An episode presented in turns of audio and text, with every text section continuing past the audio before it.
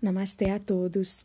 No primeiro episódio do Alquimia Interior, eu vou introduzir vocês ao estudo da filosofia hermética do Antigo Egito e da Grécia.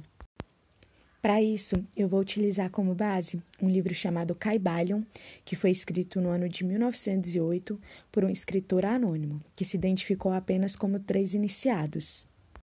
Ou seja, esse escritor anônimo utilizou sete máximas né, de um antigo sábio conhecido como Hermes Trismegistus, três vezes grande, que viveu no Antigo Egito. Ele pegou essas sete máximas, essas sete leis herméticas, esses sete princípios herméticos e fez comentários a respeito deles. E logo de início a gente compreende, né, o porquê o nome Caibalium, transmissão, transmitir. Tem um poema logo no início do livro que é o seguinte: Ó, oh, não deixeis que se apague a chama, mantida de século em século nesta escura caverna, neste templo sagrado, sustentada por puros ministros do amor. Não deixeis apagar esta divina chama. Edward Carpenter. A partir daí, um novo entendimento, uma nova postura, né? Na nossa sociedade atual, a, a informação ela é mais importante do que a própria formação. E é por isso que por exemplo, se a gente for pensar na Guerra Mundial, né, na Segunda Guerra Mundial, Hitler, ele era genial, ele era um cara inteligente. Então, de acordo com o hermetismo, é preferível que se mantenha a ignorância absoluta do que ter algum conhecimento para utilizá-lo de má fé. É por isso que quando ele fala não deixeis apagar essa divina chama, ele fala transmita o conhecimento, mas o conhecimento essencial. Primeiro forme o homem para depois informá-lo. E de acordo com Sócrates, o conhecimento ele só é útil se ele nos torna melhores. Até porque informação por informação não gera conhecimento. Tem outras obras também muito interessantes, né, a respeito da filosofia hermética, como Minerva Mundi, que é um tratado extremamente poético que se encontra em apenas algumas fontes. Em português é bem difícil de achar, é mais fácil em espanhol ou inglês. É, nesse tratado contém a lei segundo a qual a criação do mundo ela resulta do equilíbrio entre duas forças, que seria o fixo e o volátil, ou seja, espírito e matéria na linguagem dos ocultistas.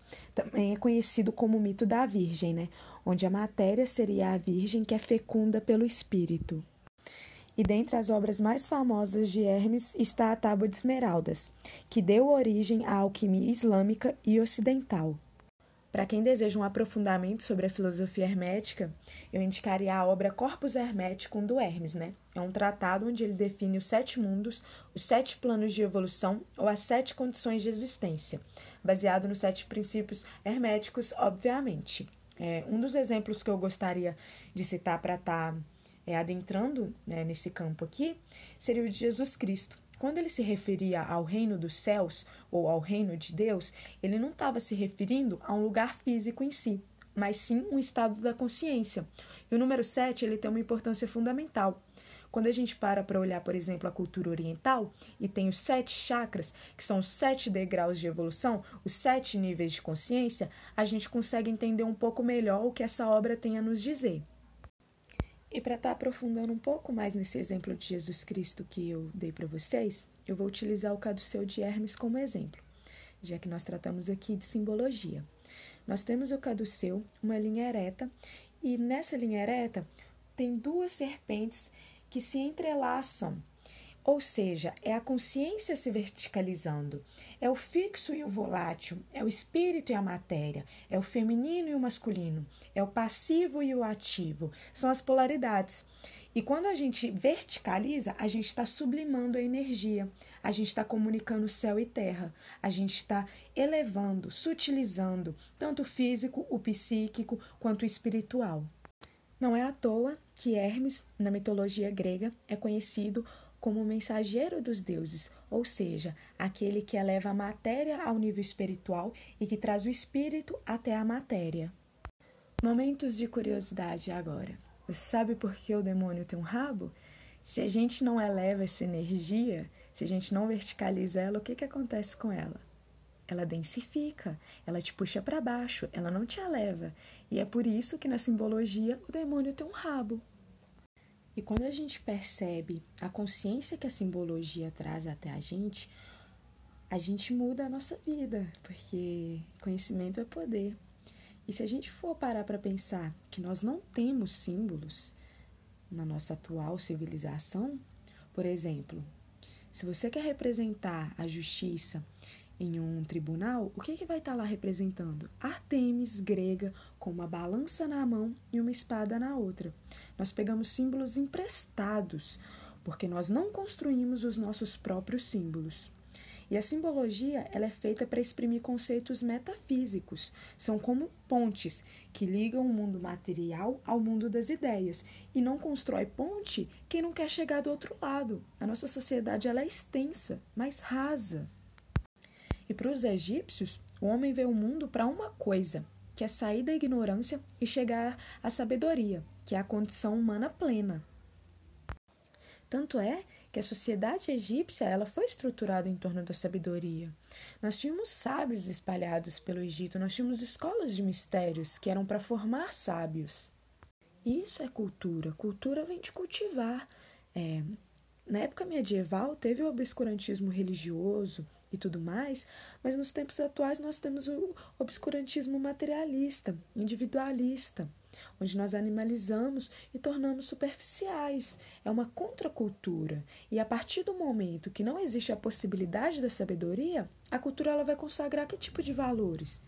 De onde vêm os valores de uma sociedade que não tem sabedoria? Eu respondo para vocês, vem do inconsciente coletivo, dos desejos inconscientes, das paixões, dos instintos. A alquimia é um processo hermético. Os alquimistas eram hermetistas.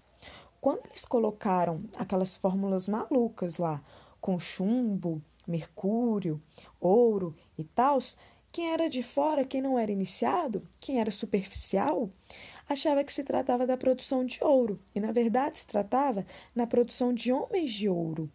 Você querer produzir ouro na Inquisição, tudo bem. Agora, você querer evoluir o homem, aí é arrumar problema.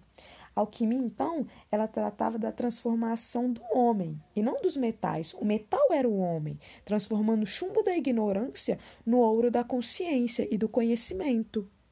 Não é à toa que uma das frases de impacto de Hermes é a seguinte: Os lábios da sabedoria estão fechados, exceto aos ouvidos do entendimento. Em outras palavras, essa mesma frase poderia ser dita: Em qualquer lugar onde quer que estejam os vestígios dos mestres, os ouvidos dos discípulos preparados se abrirão de par em par. A sabedoria, a harmonia e a serenidade com o universo nos levam a ver além da superfície. E uma das principais preocupações do hermetismo era ter um indivíduo formado, íntegro, com caráter, porque o caráter ele é difícil de conseguir. Agora, informação, informação, eu posso te passar um monte de informação aqui.